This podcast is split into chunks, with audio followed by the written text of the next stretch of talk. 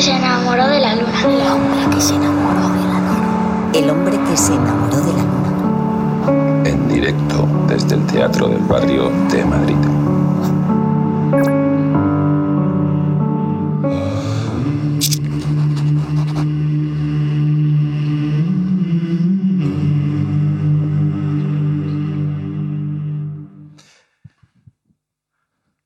Seguimos en la sintonía de M21 Radio. Muchísimas gracias por seguir escuchando El hombre que se enamoró de la luna.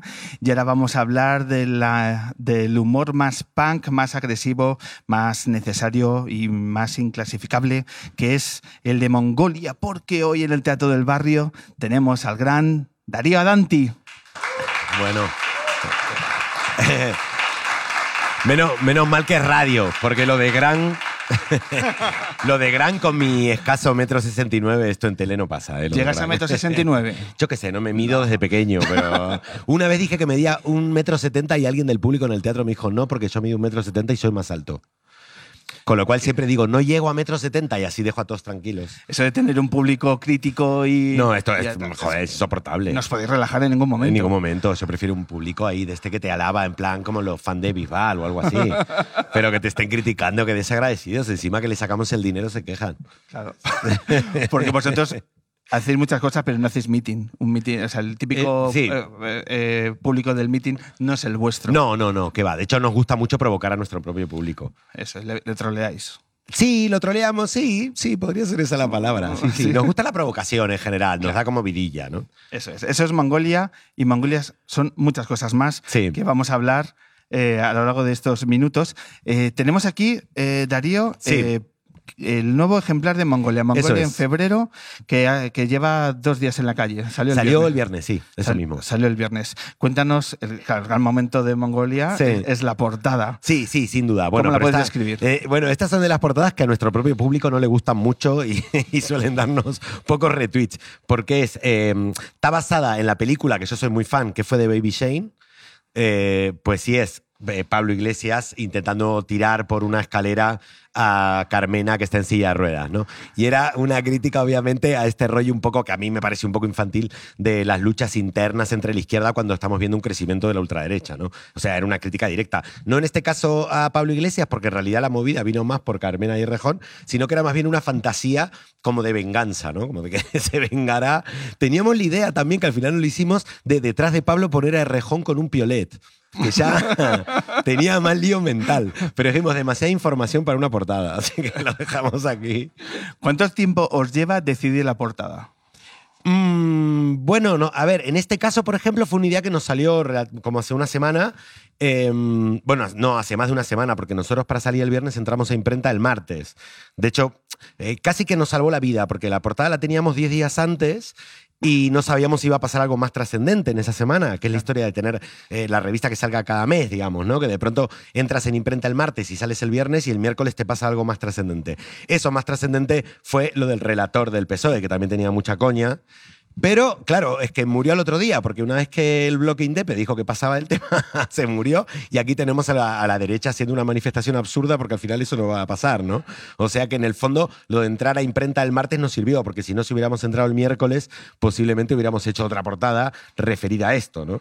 Entonces, pues nada, al final salió bien. Vamos, yo creo que es más trascendente estas especies de torpezas de la izquierda frente a un avance de la ultraderecha que, que- que cualquier otra cosa, ¿no? El debate de la portada os puede llevar días hasta que lo cerréis. ¿Ha habido, ¿Cuál Sí. ha sido la portada que más debate, más dudas os ha hecho? No, que no solemos tener discusiones con la portada. En general suele ser un trabajo colectivo que vamos aportando, a partir de varias ideas, vamos aportando, decimos, decimos cuál nos gusta más y a partir de esa idea todos vamos, mm, digamos, aportando para que esa idea gane, gane más, ¿no? ¿Cuántas personas están en ese proceso? En realidad somos cuatro, que es eh, Rapa Carballo, que es el dire de arte, pero el que tuvo la primera idea de hacer Mongol y nos convocó, eh, Edu Galán, Pera Rusiñol y yo. ¿No? Y Pera suele ser, Pera que es periodista, no suele ser el que da la visión cómica, porque las ideas de Pera en cuanto a sátira suelen ser un poco de, ¿pero qué me estás contando, Pera? Suele, suele pasar con los periodistas, que cuando tienen una idea es como, ya está, decís, no, no puede ser tan obvio.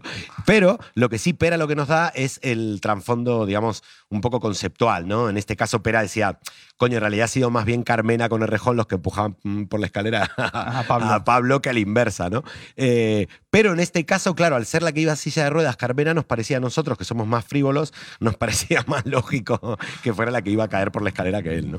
Entonces, Mm. Pera, Pera suele aportar sobre todo la visión política a la hora que, de que hagamos portadas. Mm. Pero no, no solemos discutir, ¿eh? No. En estos temas, no. Eh, ¿Ponéis varias posibilidades encima de la mesa? ¿Para llegar a una Bueno. portada se descartan otras? Sí, sí, a ver, esto siempre en el nos juntamos, bueno, tenemos, en, claro, trabajamos la mitad de nosotros, es decir, dos, Pera y Rapa, viven en Premia de Mar.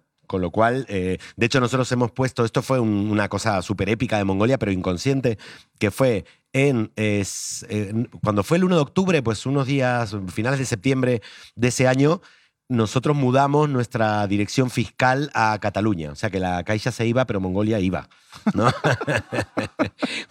Con lo cual no era realmente un apoyo al independentismo, sino que lo hicimos de ignorancia, digamos. Porque como Pera y Rapa viven en Premia de Mar, pues dijimos, coño, la ponemos ahí, que ahí así está el depósito y ellos tienen más posibilidades de ir para mandar las revistas y tal. Así que, que nada, ¿no? tenemos muchas reuniones a nivel así como muy moderno, como por, por Hangout, escribimos por Drive, hacemos también otras reuniones por Skype y luego una o dos veces por mes nos vemos en, en Madrid, quedamos a comer, a cenar y discutimos. Y no suele haber discusión en las portadas, suelen salir dos o tres ideas, todos en general solemos estar de acuerdo con alguna y a partir de esa, de, esa coincidencia ya empezamos a aportar cosas para que crezca, ¿no? Mucha gente dice que la aparición de Vox eh, puede favorecer a muy poco este país, pero entre otros que le puede favorecer es a Mongolia. Ah, sí, no, yo estoy totalmente de acuerdo. De hecho, estamos pensando en votar a Vox nosotros en Mongolia. Porque, claro, nosotros no somos de estos hippies eh, co- cooperativistas, como son aquí mis amigas del Teatro del Barrio. Hacen cooperativa hippie. Nosotros somos empresarios que tenemos un SL. Son palabras mayores. Entonces, claro, nosotros tenemos que pensar primero en el mercado. O sea, es decir, yo siempre estuve muy a favor de la revolución, pero siempre después de que yo me muera. Porque, primero porque soy muy torpe para hacer la revolución, soy asmático, seguro se me cae el rifle y mato al líder de, nues- de mi equipo. digamos. Entonces, yo como ya me acostumbré la- al sistema este de mercado, que es una mierda, pero es al que me acostumbré, claro, ahora lo que quiero, esto me lo decía un, una- un amigo mucho mayor que yo que había estado en, la, en las guerrillas argentinas en los 70, clandestino y tal, que me decía, una vez que perdimos en la Guerra Fría, eh, muchos se plantearon que la única salida ahora que teníamos era de forrarnos, ¿no? Y ahí se explica, por ejemplo, que mucha gente de la revo- de revolucionaria, como Roures, y, ¿no? que termina siendo una gran empresa, o incluso el de RBA y tal, mucho revolucionario termina siendo gran, gran empresa. ¿no? Entonces, claro, nosotros somos mucho más torpes y no creo que nos salga a ser una gran empresa. Pero pensando en el mercado, nosotros cuatro votaremos a Vox seguramente. Siempre y cuando no tenga posibilidades realmente de ganar, porque si no, el primero que matan es a mí, que soy sudaca. O sea que hay un equilibrio entre negocio y vida que tengo que todavía resolver. Es una- un debate que tengo interno. Entre sacar a Manuela Carmena en, en la portada y el mes anterior Sí, a Santiago Abascal. Santiago Abascal. Santiago Sí. Abascal. eh, ahí encima del caballo, Sí. pechos al aire. Eh, ¿Cuál es la. A la hora de. Como todo se mide en redes, ¿cuál es la diferencia entre sacar una portada u otra? Ah, bueno, está claro. Nosotros cuando sacamos la de Abascal haciendo el Mamen, que era como la contraofensiva a Femen, porque era de macho mens, ¿no? Los Mamen, que, que, que van a luchar por la desigualdad que ahora sufre el heterosexual patrio y tal. Pues no, esa triunfó un montón, tuvo mogollón de retweet. Ahora, sabíamos que cada vez que nos metemos con la izquierda, nuestro propio público no nos retuitea ni nada. Y se hacen ahí como lo, se hacen los tontos, ¿no? Y entonces esta ha tenido muchísimo menos retweet y nosotros lo sabemos. Lo que pasa tenemos clarísimo que cada vez que sacamos a, a la izquierda en portada, vendemos menos en kioscos y tenemos mucha menos difusión en redes. Eh, lo que eh, también es verdad que nos saca menos eh, libertad digital, porque cuando nos metemos con la derecha, libertad digital nos dice que, nos, que somos aberchales, cosas así. Cuando sacamos a la izquierda, no, no nos pone como de su bando, con lo cual a mí me indigna, porque digo, podríamos poner, podría ponernos ahí, ¿no? Desde de su lado, ¿no? Pero no, no, pasan de nosotros. Y es cierto, lo que pasa que no, no me parece que la sátira tenga que ser partidista. Me parece que la, que la función social de la sátira está justamente en, en ser, eh, en chinchar a todos, ¿no? O sea, en, en molestar un poco a todos. Obviamente nosotros somos de izquierda y nos parece que son muy perniciosas en España, digamos, desde la tradición franquista en la derecha española al neoliberalismo como, como modelo casi te diría eh, como un modelo de, de- de, vamos, de desigualdad global, ¿no? Entonces, obviamente, esos son nuestros grandes objetivos. Eh, pero nos parece que la izquierda tiene que hacer una autocrítica, ¿no? Porque si realmente sectores de, de inmigración o de clase obrera votan a la derecha, no es culpa de la izquierda. Es decir, yo aquí quiero hacer una diferencia. Cuando se dice, por ejemplo, que el avance de Vox es culpa del feminismo, de la derecha o del movimiento LGTBI, a mí me parece parecido a decir que eh, Hitler existió por culpa de, eh, de Rosa Luxemburgo. Es decir, no, no es así. Obviamente el fascismo surge como una reacción ante los movimientos sociales de izquierda de, de- de- y conciencia de clase del principio del siglo XX, digamos. Es una cuestión de, de acción-reacción, pero echarle la culpa me parece algo muy chungo, ¿no? Entonces, no, no creo que tenga que ver así. Y aparte que si tú ves lo que más o menos también entra en la ecuación, el- la, la pérdida de votos del PP y cosas de esas, ¿no? Pero está claro que es una reacción ante la modernidad, ¿no? O sea, el, el- avance de la ultraderecha es una reacción ante la modernidad y esa modernidad tiene que ver también con la globalización. La globalización tiene cosas buenas y cosas malas. Lo, lo importante es que está ahí y no podemos darle marcha atrás. Lo que tenemos que hacer es ver cómo la gestionamos.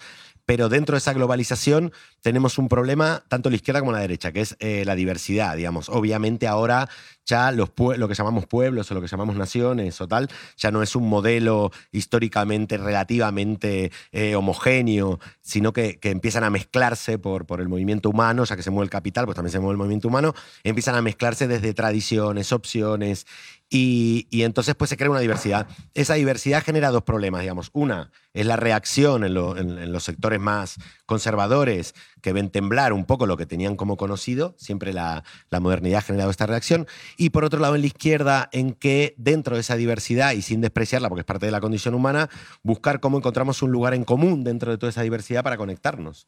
Porque el respeto solo de la diferencia no nos lleva a encontrar aquello que nos puede ser común para crear un bloque común de lucha contra, la, contra el bloque conservador. ¿no?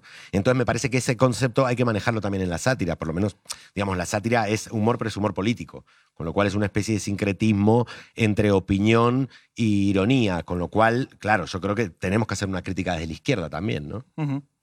Otra cosa es que los votantes de izquierda estén acostumbrados a, a leer esa sátira cuando, claro. cuando le ponen frente al espejo, ¿no? Sí, ¿Hay sátira política en este país de derechas?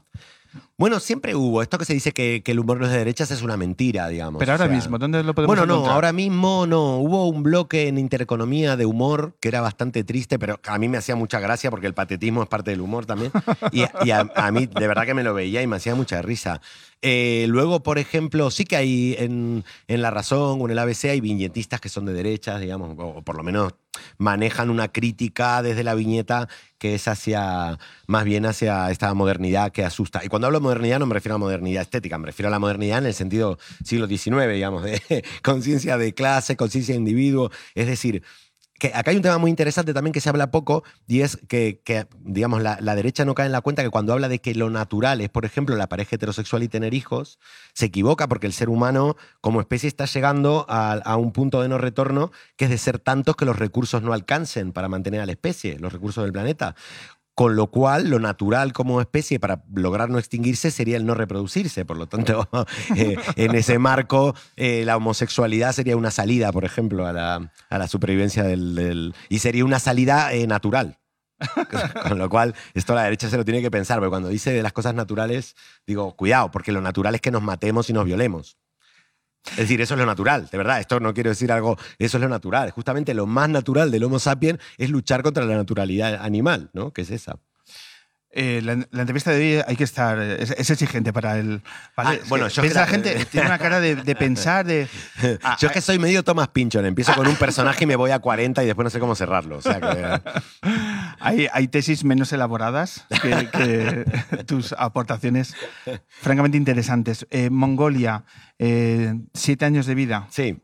Eh, ¿Estáis en, en un Y momento? cerebralmente menos, ¿eh?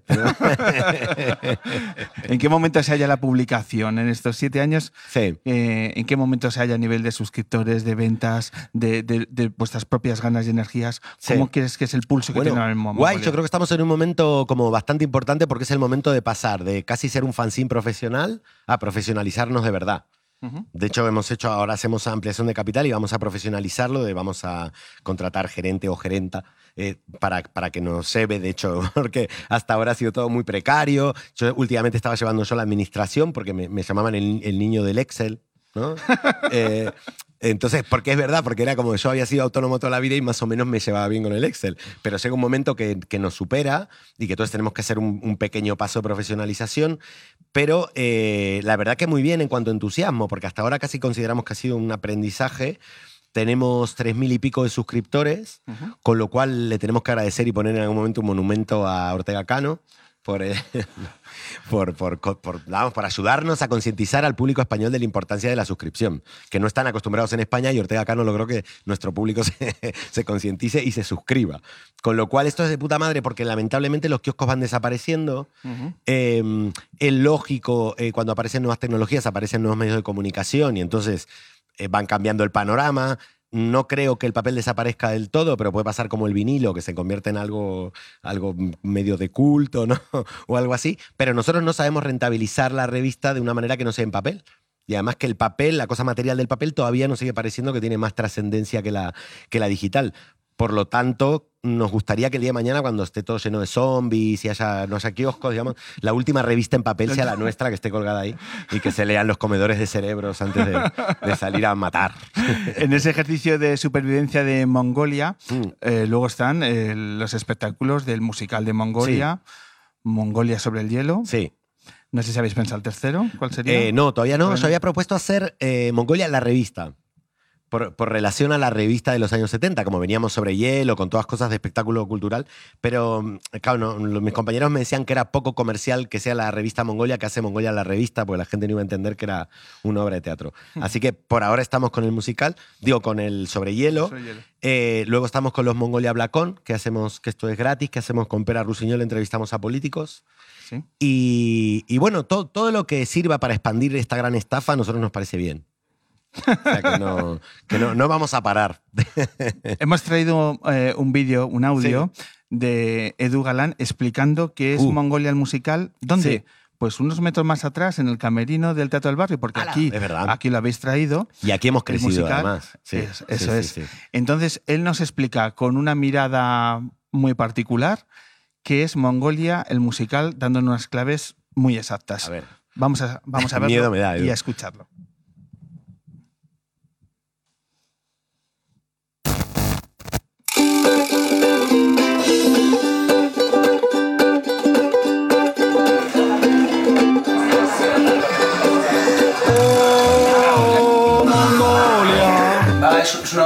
Que trata sobre el sufrimiento humano y la, y incapacidad interior de discurrir el yo de, Nietzsche, por ejemplo.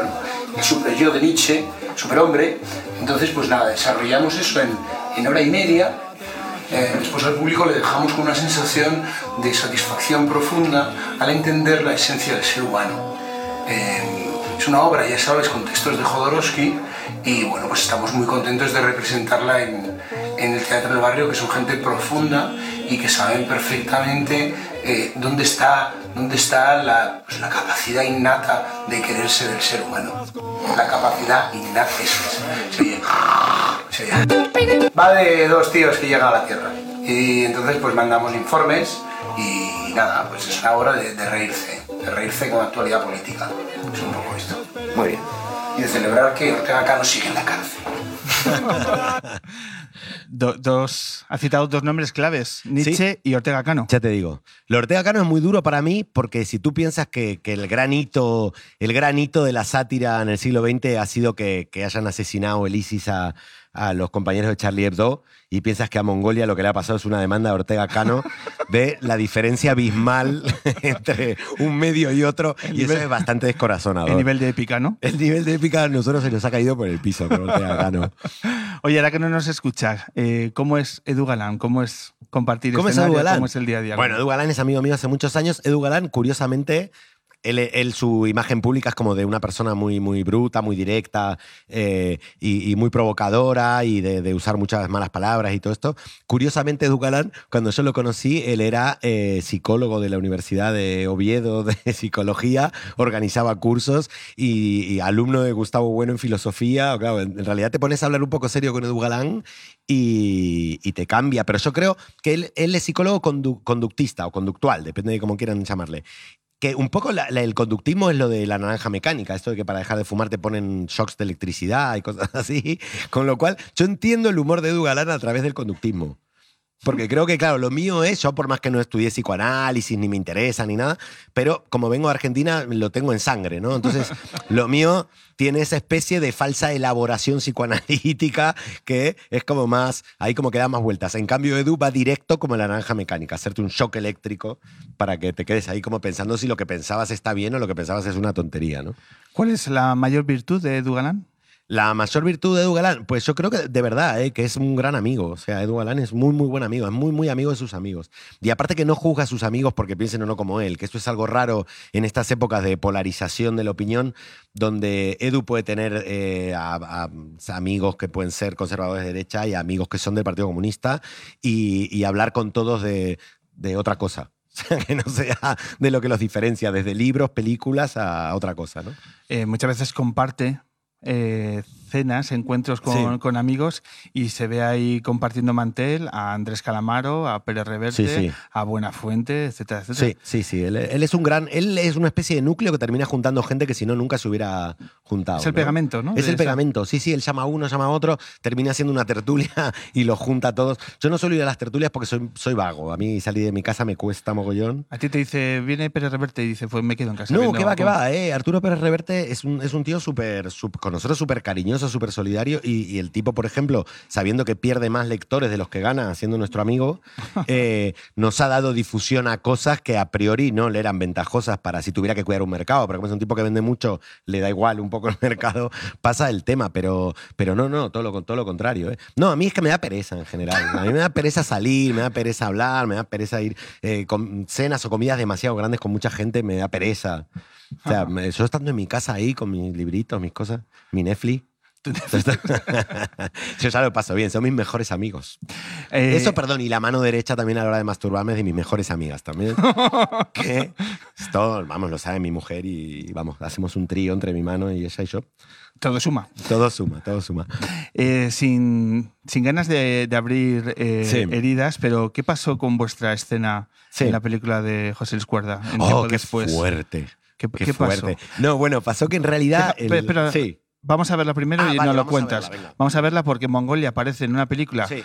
donde los cameos han sido de, de muchísima Sí. altura. Vosotros la veis en una escena Sí. y de pronto nos sale. Vamos a ver la Vamos a escena. verla. Vamos a verla y ahora nos explicas el, el que, el que Sí. pasó. Que aproveche. Oye, ¿tú cuántos llevas? Pues así a ojo. eh, 7.124, más o menos. Pues yo tengo menos, pero me están quedando preciosos. Nombre, apellido, estado civil y propiedades, por favor. Edu Galán, viudo. Y propiedades no, no he tenido nunca. Darío Danti, soltero y propiedades las mismas que mi amigo. Gracias. Gracias. Mm. ¿El tuyo de qué es? De anchoas. Está virguero, tío. El mío fue gras, también muy rico. Más cosmopolita. Sí, más mundial. Pero a mí me repite. El salto de Mongolia al cine. ¿Qué ocurrió, Darío? Que yo creo que de las escenas más importantes de la cinematografía, después de cuando queman el en, en Ciudadano Kane, cuando queman el trineo, ¿no? Que dice Rasmus, yo creo que esta es la segunda. No, en realidad lo que pasó fue que la película, tiempo después, se le debe mucho a Edu. Porque la historia fue que creo que era Pepita de Calabazas, la editorial, una editorial independiente, le iba a sacar el, el libro de este, que era como una especie, de- no segunda parte, pero estaba dentro de la, de la trilogía de cuerda del, de Amanece que no es poco, la anterior, la del cielo, eh, que no me acuerdo el nombre, el, bueno, la, anterior que también era, era, era cómica o tenía ese, ese estilo, y esta, ¿no? Entonces le, le sacaban la novela y nos pidieron si la podíamos presentar nosotros con Mongolia. La presentamos, nos hicimos muy amigos de, de Cuerda, nos fuimos a cenar con él y Edu se obsesionó que esto tenía que ser película. Entonces empezó a hacer comidas con, con Buenafuente, con Berto, con Cuerda para intentar convencer a gente que le produjera la película, porque realmente Cuerda había dejado de dirigir, había luego sido productor, pero estaba ya fuera un poco del panorama cinematográfico. Y fue Edu con estas tertulias que logró que se interesaran Buenafuente, Berto, que luego se interesara Arturo Valls y que terminaran produciéndole la película a Cuerda. Entonces Cuerda, por agradecimiento a él, nos quiso poner a los dos en un cameo y nos decía, no, no, chavales, decid vuestro nombre, que esto va a quedar para la historia. y, tal. Y luego nos, interesa- nos enteramos que la escena salió de montaje porque si no la película hubiera durado como dos horas y pico. Entonces tuvieron que sacar escenas y como esta no tenía nada que ver con la trama, era solo una excusa para que apareciéramos nosotros dos, nos quitaron, ¿no? Con lo cual yo creo que se ha perdido de ser posiblemente la mejor película de la, de la cinematografía española, ¿no? Pero bueno, eh, se lo pierde cuerda, ¿sabes? Y, eh, bien, y- no pasa nada. Y, y- y Pero qué actuación maravillosa, ¿eh? Natural. y el Goya Mejor Actor Revelación. Nos lo hemos perdido, nos lo hemos perdido. lo he sí, perdido. sí, Otra- sí. oportunidad de Otra Mongolia. oportunidad perdida de Mongolia. Oye, en, en vuestra agenda, eh, ¿cómo figura eh, los espectáculos de Mongolia? ¿Vais a estar aquí en los Luchana Sí, en, en este mes de febrero? Sí, fechas. estamos el 15, que es el viernes próximo, si no me equivoco. Estamos el viernes próximo, luego creo que en marzo hacemos dos, pero también ahora en febrero nos vamos a Barcelona a hacer el show, que a Barcelona vamos cada año. Eh, tenemos alguna en... Bueno, tenemos, no sé, es que tenemos ahí una agenda que flipas. Oye, yo sí. ni me fijo, yo me voy fijando cada día en el calendar y digo, hostia, mañana me toca viajar. Oye, se me ocurre, ¿en Cataluña y en Sí. País Vasco se recibe de forma especial? Siempre hemos tenido muy, bu- muy buena recepción en Cataluña y en el País Vasco. Yo creo que, que- que hay cierto, digamos, hay cierto folclore en la sátira política agresiva, tanto en Cataluña como en el País Vasco, ¿no? Entonces, con lo cual no les parece algo muy fuera de lugar, sino que les parece algo cuando ves que, que, digamos, eh, bueno, tanto en el País Vasco que, que ha estado el temeo hace muchos años, como en Barcelona, no solo ya Papus o el jueves, sino incluso eh, cómicos, digamos, la escena de teatro siempre ha sido muy, muy satírica y muy, muy bestia en Cataluña. Con lo cual, al revés, nos reciben muy bien, sí, siempre hemos tenido muy buena recepción. También es verdad que tenemos un tipo de espectáculo que se recibe mejor en grandes ciudades que en, que en pequeñas, ¿no? Es decir, en Madrid nos va bien, en Bilbao también, en Cataluña también, Sevilla nos va muy bien. De pronto, a veces cuando vamos a ciudades más pequeñas, eh, nos, mm, pues tenemos menos público, ¿no? Pero es algo que, entendemos y además que para nosotros no solo es una fuente de financiación, porque todo lo que ganamos con la marca Mongolia, sea en tele, sea en teatro, la mitad va para financiar la revista, no para nosotros. Entonces, para nosotros es parte de la financiación de la revista, pero además nosotros suscribimos a gente y nos parece es parte de nuestra promoción, ¿no? Con lo cual vamos igual a lugares pequeños y la primera vez pues te van por ahí 80 personas, la segunda 200 y por ahí ya la tercera o cuarta pues ya tienes 500 personas viéndote. Bueno, pues aquí también nos vamos a recibir igual de bien porque nosotros somos muy fan de Mongolia. Creemos que es una publicación absolutamente necesaria porque sí, porque ahí el atrevimiento tiene que ser reforzado en nuestra sociedad y yo creo que poco humor tan, tan innovador y tan, y tan bestia y con tanta verdad, tanta brutalidad acertada Esa es la palabra. sí. como la de Mongolia. Así que enhorabuena, da un abrazo muy grande a Edu Galán Será dado. Y- Pincha, porque es peludo. y muchísimas gracias Darío a ti, por Pablo, estoy encantado de estar aquí. ¿eh? Muchísimas gracias. Darío Danti. Vemos.